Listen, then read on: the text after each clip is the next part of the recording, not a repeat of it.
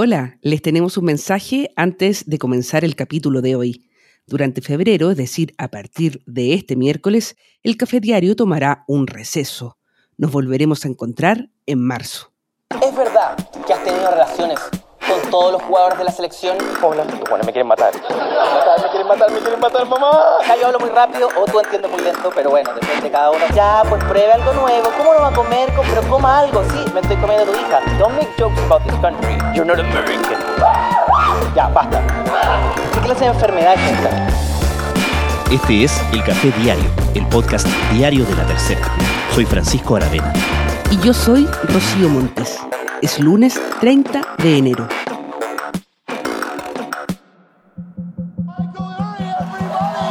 And he is a tremendously talented stand-up comedian. We are thrilled. He is making his American late night debut right here with us tonight. He's one of the biggest comedians in the world. He is all the way from Chile. It's Fabrizio Capano. He's here. Fabrizio, how are you? Hey, hola, ¿qué tal? ¿Cómo estás, Jaime? ¿Qué tal? ¿Cómo va? ¿Todo bien? Yeah.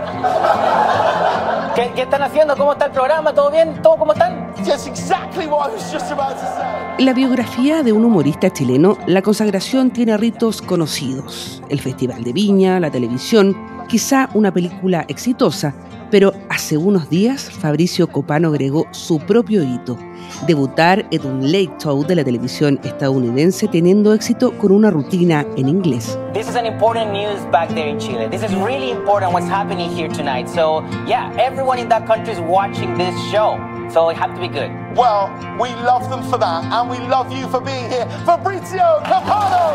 Su presentación en el Late Show de James Corden fue una especie de certificación, una evidencia y para quienes no estaban al tanto, un aviso de que el camino que emprendió hace cerca de siete años estaba dando frutos innegables.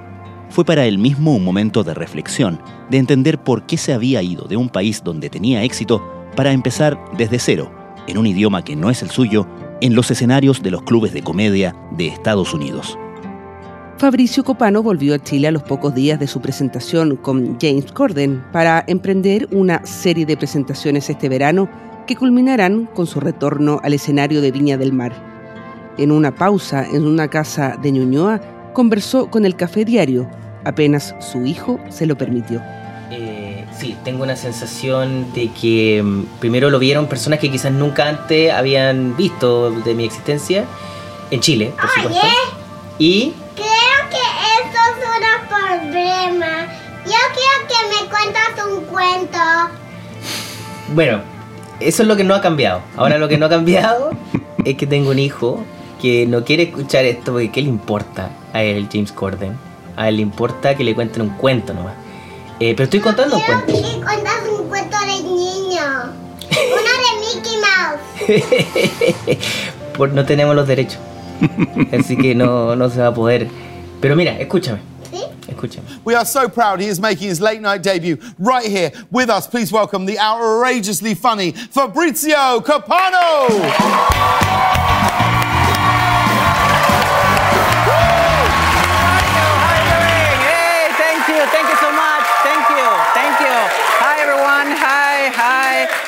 Yes, I'm from Chile. I'm from South America, and, and actually, I have to tell you something. I was there a couple of weeks ago because a friend of mine became the president of the country.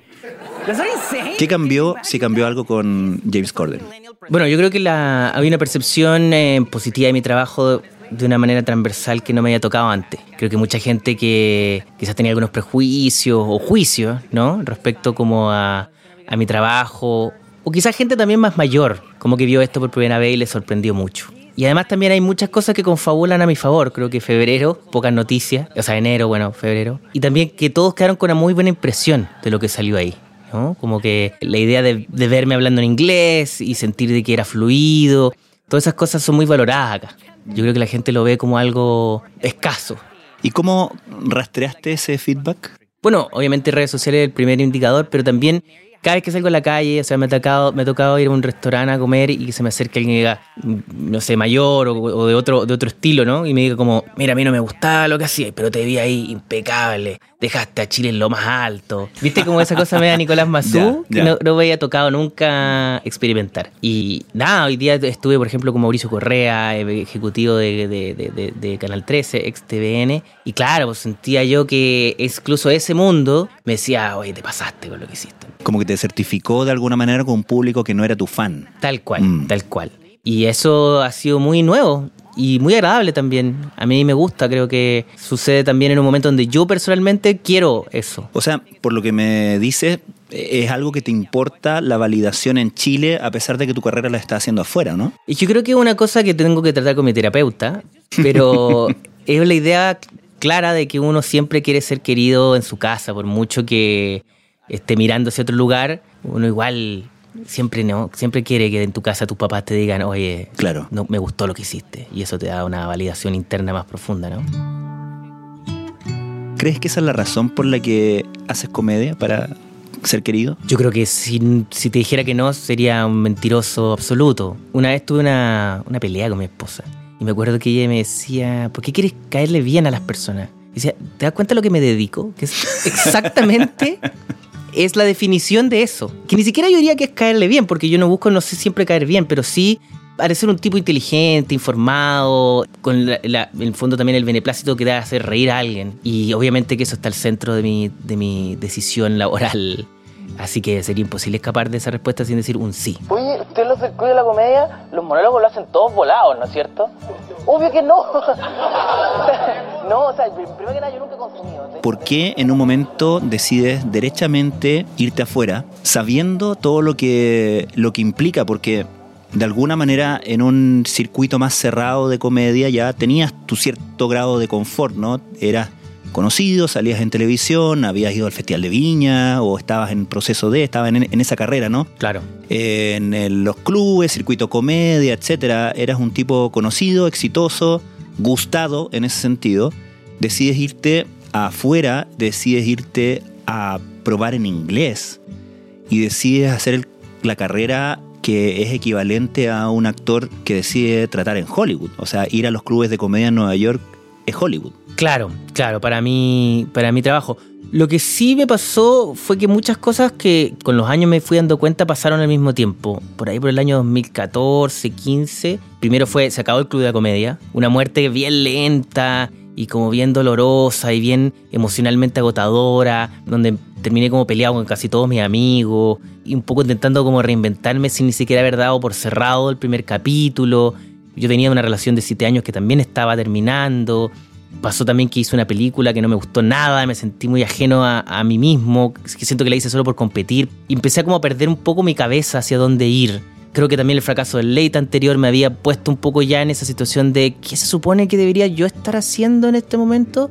Y también haber partido muy joven, o sea, cuando yo tenía 13, 14 años ya estaba como apareciendo en algunos medios escribiendo, en la zona de contacto. Entonces luego cuando llegué como a los 25, 24, estaba exhausto. Y por suerte, un tipo que se llama Bobby Comedia, que suena como el peor nombre posible, me invitó a viajar a una gira latinoamericana que se llamó La Culpa es de Colón, que terminamos en Comedy Central haciendo un programa, pero sobre todo me permitió entender que se podía viajar, que es un primer, o sea, cuando uno es comediante uno no es músico, ¿no? La música viaja, pasa, cruza frontera, no hay que ni siquiera entender lo que están diciendo. Mientras que acá era como, estos chistes son para Chile, Chile tiene un humor particular. Y luego cuando iba a Argentina y funcionaba decía, ok. Luego estaba en Colombia y decía, ok, esto se puede. Y cuando llegué a México sentí como, oh, bueno, existe todo un universo acá por explorar. Hay que poner la hora, hombre, de- del esfuerzo y el trabajo para que llegue a alguna parte, pero no es imposible. Y eso empezó como a, crecer en mi cabeza. Y eso fue cuando ya llegué a México y me quedé un ratito en México. donde fue, bueno, si voy a hacer esto ahora, de venirme como de Chile tan lejos, Los Ángeles está al lado. Como que debería empezar a ver más bien allá. Y eso fue, a pesar de que yo desde muy chico siempre quise estar como en, la, el escenario más difícil de comedia que era Nueva York, en ese momento fue como, ok, esto sí se puede, sí se puede. Y yo creo que el fondo, la, el punto aparte ahí, luego viene como el Festival de y todo, pero el punto aparte en realidad está un poquito antes, que es, yo creo que todo lo que había hecho ya en, en la tele, el cine y todo me tenía muy, muy deprimido. Y esto me cambió la vida. Me casé, conocí a mi esposa en ese camino y empezó como a, cambiar también la, forma de, de ver lo grande que se ve Estados Unidos desde afuera, luego desde adentro se empieza a ver como algo, como una industria. O sea, ok, todo el mundo conoce a esta persona, que conoce a toda esta persona, que conoce a esta persona. Mi amigo que conocí en un bar está conectado porque le abría los shows a este comediante y este comediante. Y, y se empieza a achicar el mundo y se empieza a ver un poquito más manejable. Y luego cuando me fui a Nueva York, que fue el último paso, fue hace como un año y medio, fue como ya el, el sueño estaba un poco más completo porque mm, yo me vi a mí mismo como al fin estoy haciendo lo que en algún momento me dije a mí mismo que iba a hacer Mm. hace 20 años. Ahora sí, en estricto rigor, soy un comediante en la escena de Nueva York haciendo stand-up comedy regularmente. Estoy pasado en ciertos clubes donde pasado significa que te dan fecha constantemente. Y le empecé a, a sonar a comediantes más grandes eh, y aparecer en podcast un poquito más, más grandes. Entonces, yo creo que, claro, desde ese punto hasta que sale James Corden, es como que la gente re- recién vio todo ese camino que, que debe haber sido 4 o 5 años. Estoy demasiado emocionado de compartir tarima con Fabricio Copano. Soy fan de Fabricio, soy tu fan. Es increíble lo que hace. Policía. La comedia, bueno. Me acuerdo una vez en un eh, club de comedia en Nueva York, me quedé hasta el final, hasta que salen los comediantes que tienen menos tiempo, ¿no? Claro. Y después eh, me fui a comer una pizza ahí a un deli al lado. Y llegaron todos los comediantes, como los más jóvenes en el fondo, que habían, se habían presentado recién. Y me gustó mucho esa escena porque era muy de camaradería. Era algo que yo había, había visto en documentales que he sido de Seinfeld, de Larry David, pero a nivel súper mega pro. Pero acá eran tipos com- comiéndose un slice de pizza y comentando si había funcionado o no el chiste del tipo que. mm, Es, incorrecto decirlo, pero probablemente no lo ponga. Pero el chiste de. Eso no va a salir al aire. Eso Sí, no va a no, no, salir. no. No, a mí me encanta eso. De hecho, yo creo que si algo me, me gusta mucho de, de estar allá Mm. es poder irme a comerme ese slice de pizza y conversar con los otros comediantes. Se genera una camaradería, se genera como también crecer juntos. Uno ve al, al comediante que estaba en el open mic contigo. Mm. Yo, yo estuve en open mics de comediantes que terminaron en Saturday Night Live. También tengo amigos que es como, oye, yo partí de la misma generación que Jared Carmichael y mira dónde está ahora. O eh, Rami, que también es otro comediante, Rami Youssef, que ahora tiene una serie. Entonces uno dice, esto no está tan lejos. O sea, está sucediendo, es como que la mano de, de- de la máquina de, de los peluches se lleva a alguno cada cierto tiempo. Entonces, como si está sucediendo eso, en algún momento me podría llegar por probabilidad matemática tocar a mí. Y también es que de verdad en Nueva York existe algo que quizás en Los Ángeles mucho menos, que es que a la gente solo le importan los chistes. En Los Ángeles también esa misma conversación em, no es de los chistes, de los managers, del quién representa a quién, de, de- se meten los actores, mientras que en, en Nueva York es solamente este chiste muy bueno, yo lo pondría un poquito más adelante en tu rutina o yo haría esto al revés. Incluso en mi rutina hay un comediante que se llama Sifa, que me dio uno de los chistes que están en, en el, ley- en el ley de Corden.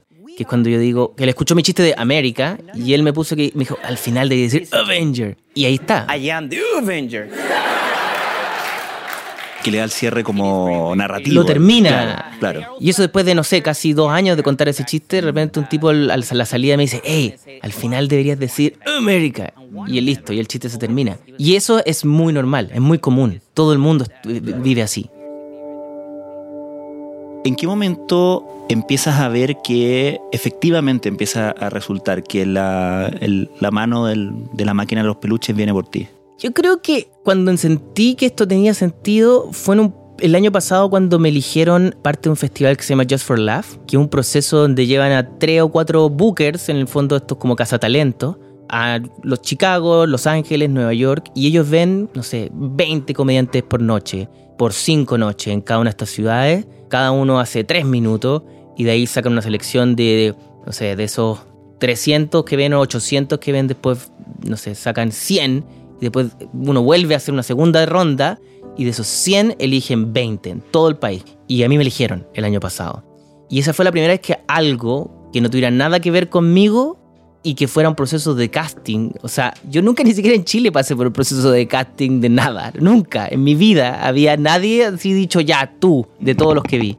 Y eso fue una sensación de, ah, ok, esto hay una validación como que no tiene nada que ver con lo que yo pueda realizar y está sucediendo. Uh, no, I hate cryptos because of this. Because I'm from Latin America, and every time I was making any kind of money, people was like, "Oh, that's not real money. You have to make dollars. Dollars is the thing." Then I moved to the U.S., and people are like, "No, no, no. Now you have to make Gitcoins and Flipcoins." And Eso fue lo que me terminó llevando a- a- al Lady James Corden, porque de ese festival luego te llevan estos 20 comediantes de Monterreal y hacen una presentación que se llama New Faces, o como las nuevas caras del humor, como Osado Gigante. Ujú. Y ahí te ve toda la industria. En el público están todos los, los- los que te llevan a los late. O sea, un comediante de esa selección terminó siendo cast de Saturday Night Live el año pasado. Entonces, e- e- es ahí donde estas cosas empiezan a suceder. Me llamó la atención, de hecho, el año pasado cuando anuncia su retiro Trevor Noah, el conductor del Daily Show, y corrígeme en qué, en qué revista salió este, este artículo, en, ¿fue en New York o en Time Out? Creo que fue en Time Out. Que dicen, eh, pu- publica una lista de comediantes que deberían reemplazar a Trevor Noah y, y- y te incluyen a ti. Lo que pasó ahí fue que yo estuve en un festival en Minnesota que se llama 10.000 risas. Y este tipo fue como un crítico, ¿no? Como, porque existe también ese trabajo. Claro. Entonces fue como un crítico a ver lo- los espectáculos y yo creo que, claro, conectó un poco. Trevor Noah es un comediante sudafricano y vino a hacer el Daily Show. ¿Por qué no podría un latino hacerlo? Y a mí también me impactó. O sea, era como que la lista era, si no me equivoco, era como Amy Schumer, podría hacerlo, no sé, eh, Robbie Wood Jr., que es uno de los corresponsales, y eh, este señor Fabricio Copano, que no, no lo conocen, pero deberían. Y eso, claro, también ese tipo de cosas es como, ok, aquí se está metiendo un ruido que, nuevamente, yo no puedo controlar. No, no tiene que ver conmigo, es solamente el resultado de lo que se hizo. Bueno, hoy vengo a hablar de la hora de almuerzo. En el colegio, ¿cachai? Que uno llevaba un termo y la agua que te hiciera tu mamá quedaba con forma de termo. Onda, uno comía arroz con forma de termo. Uno se puede dar cuenta desde tus primeras rutinas, in- eh, incluso en el Club de la Comedia y probablemente antes, que tú eres un eres muy Mateo en la comedia, es que has estudiado mucho a los comediantes que son tu, tu referente y que esos referentes son gringos. Hay una construcción del, del arco narrativo en el fondo de la rutina, no es, un, no una metralleta de chistes. Eso, digamos, es evidente para cualquier público de comedia. ¿Aplicaste esos años, eso- esos sueños de niño, esa, ese fan a la hora de empezar a profesionalizar en el fondo tu acto en Estados Unidos en inglés? Totalmente, sí, o sea, yo siempre hago un ejercicio que todos los años intento ver los 20 especiales de comedia como más comentados por los medios de prensa, veo como los, no sé, Vulture o lo mismo en New York Times que hacen una lista y los veo todos. Para entender cómo, porque yo creo que es como la música, o sea, de verdad yo lo pongo en un paralelo muy similar a la música, que es como entender el zeitgeist, ¿no? El momento en que estamos haciendo esto ahora y eso es muy de, la comedia gringa, que es como... De hecho, lo- los especiales de comedia envejecen bastante mal, bastante rápido, porque son una lectura casi fotográfica de ese segundo. Y a mí me encanta eso. O sea, encuentro que yo me quiero sentir como un comediante del presente. ¿no? De hecho, lo, lo he intentado expresar no solamente en mi trabajo como de, en los chistes, sino que en la ropa, en la puesta en escena, eh, incluso lo que quiero llevar a Viña. O sea, creo que se sienta como, ah, este es un comediante que el 2023 está haciendo esto de la forma en que se hace el 2023 y trayendo la vanguardia de lo que se puede hacer en este formato. Y por lo mismo, claro, yo cuando, cuando eh, trabajo mis chistes o veo mi rutina digo, ok, ¿de qué, de qué cosas sí no- nos importan ahora? ¿no? ¿Qué cosas me parecen importantes a mí ahora? Y qué cosas también, dentro de todo, me parece que, que no las está diciendo todo el mundo. Porque eso pasa mucho, ¿no? Que uno termina viendo toda esta mezcla de comediantes y dice, bueno, aquí claramente todos estamos hablando de A, hablemos de Z, a ver qué pasa.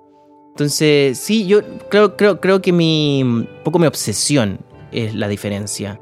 La obsesión como con esto gringo, esta comedia gringa, y también con la comedia chilena, que también ha sido una de mis pasiones, eh, intentar descifrarla, y que creo que cada vez me acerco más a sentirme muy cómodo también siendo muy chileno, y que antes no me pasaba. Siento que ahora mis chistes puedo ser muy chileno en el sentido de mi lenguaje, mi forma de ser y todo, y me siento muy cómodo también eh, haciendo esta rutina totalmente para Chile.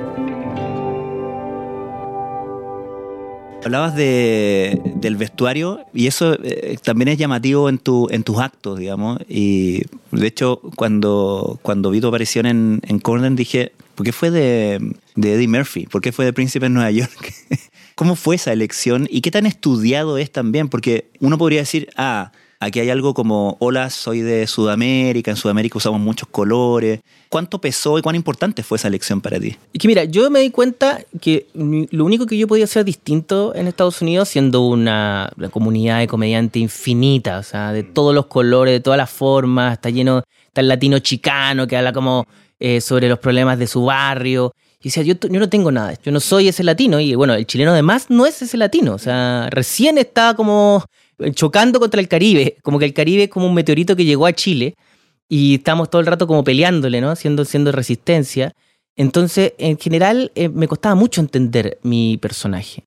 Y un día, cuando encontré este chiste de los Vengadores por ahí, empecé a, tengo otros chistes también respecto como ese, como el golpe de Estado fallido que empujó Trump y nuestros golpes de Estado. Empecé a pensar que siempre que se hablaba desde Latinoamérica se hablaba un poco desde una versión eh, como de víctima, ¿no? Como solo víctima. Y yo empecé a pensar, ¿qué tal si nosotros somos del futuro? Y es como ahora recién ustedes están llegando a nuestro nivel. Bienvenido. Como el mundo siempre ha sido así. De hecho, uno de mis chistes que más funciona ahora es cuando me parto y digo, ahora todo el tiempo dicen en la tele acá, la democracia está en peligro. Siempre lo ha estado. El problema es que ustedes la ponían en peligro. Ahora es al revés.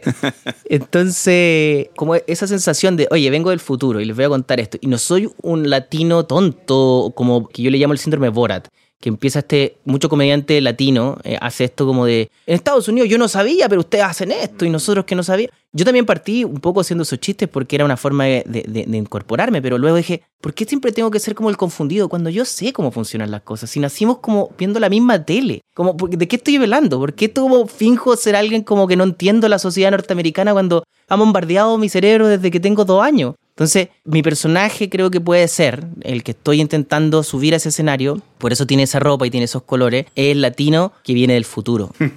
el latino que sabe cómo va a terminar esto y que igual vamos a estar bien. Porque si algo sabe en nuestros países es que a pesar del caos, eh, la miseria y la pobreza, igual sabemos celebrar un gol, igual sabemos cómo abrazarnos cuando hay que abrazarnos. Y eso los gringos no lo tienen. Y yo creo que con el nivel de crisis que, está subiendo ese país y cómo solamente una espiral que está en una entropía que no va a parar nunca, es algo que tienen que aprender. Ahora, no sé cómo se conecta con el chaleco, pero... Hay algo interesante y que de hecho me llamó la atención que lo pusieras en tu rutina, porque en, tu otro show que has subido a tus redes sociales estaba naturalmente que el chiste de América, de por se, por qué se hacen llamar América, que es una discusión que uno puede tener para siempre con gringos bastante racionales. Claro, O sea, no es. Eh, eh, y que, uno puede no parar nunca de tener esa discusión porque hay gente que no le va a entrar la idea. No. Y me pareció súper audaz que metieras esa parte en la rutina, en la televisión, en tu debut en esas ligas, en el fondo.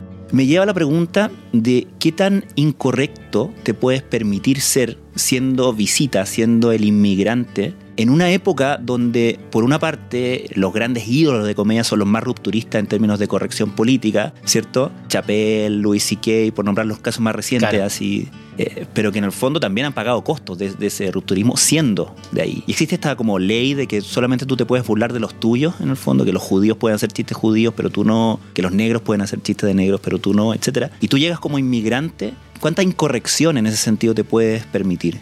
Bueno, es que, a ver, me pasa mucho con, este debate que es infinito, ¿no? De, cuál es el límite, de dónde, hasta dónde se puede pisar. Y, siempre cuando lo, pongo en mi cabeza e intento como descifrarlo, tengo toda una teoría gigante, pero luego entro a un bar a las 3 de la mañana y la gente está riendo de lo más incorrecto y horrible y todo el mundo está riéndose de algo que en cualquier otro contexto sería, o sea, sería presa esta persona, no sé, pero sería eh, eh, como totalmente eliminada de la sociedad y claro, yo creo que ese espacio es un espacio como de libertad, que esa libertad siempre tiene peligros, pero sobre todo es como de verdad la gente se ríe de todo.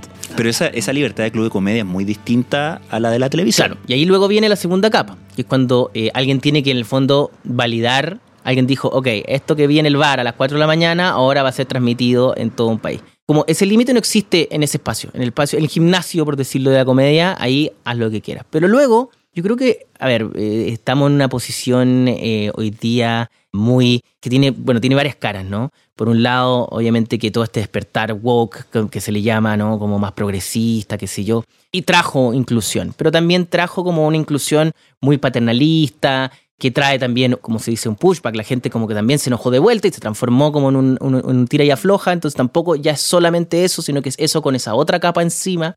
Entonces, en ese contexto, claro, yo puedo decir muchas cosas debido a que soy latino, inmigrante, y eso me da ciertas libertades, pero también claro, yo también soy un hombre cisgénero y también soy un hombre de familia, o sea, tengo como otros valores eh, como cristianos occidentales dentro de mi figura, ¿cachai? Y también soy blanco, por ejemplo, como al lado de un comediante latino, mexicano, o sea, para la cabeza un gringo, eh, es como, ah, este es blanco entonces. Entonces, bueno, todas esas cosas son súper difíciles de navegar, siendo honesto, especialmente para nosotros que no fuimos criados con ese universo en la cabeza, pero cada vez voy aprendiendo más y también voy eh, testeando. Y también yo no quiero ser el comediante que, mm, que, no sé, que crea que tiene que decir la última palabra. Creo que eso es muy anticlimático. Creo que hoy día me gusta mucho más ser un comediante de dudas que de certeza más de, como burlarme de mis propias contradicciones y de lo fácil que es contradecirse porque la vida es más divertida cuando uno se contradice que cuando uno es de una sola palabra y que en general en ese espacio yo creo que más ataco mi propia forma de ser y mi propia forma de ver la sociedad norteamericana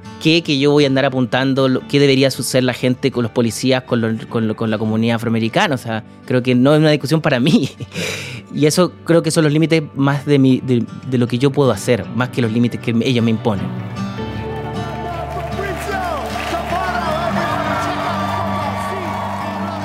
Fabricio Copano, muchísimas gracias por esta conversación. Encantado.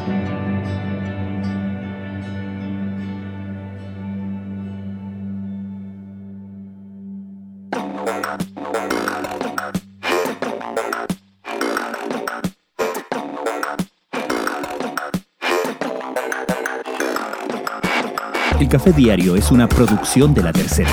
La conducción es de Rocío Montes y quien les habla, Francisco Aravena. La postproducción es de Michel Poblete. Les recordamos que pueden encontrar todos nuestros podcasts en latercera.com slash podcast y seguirnos en su plataforma favorita de podcast. Nos encontramos mañana en un nuevo capítulo de El Café Diario.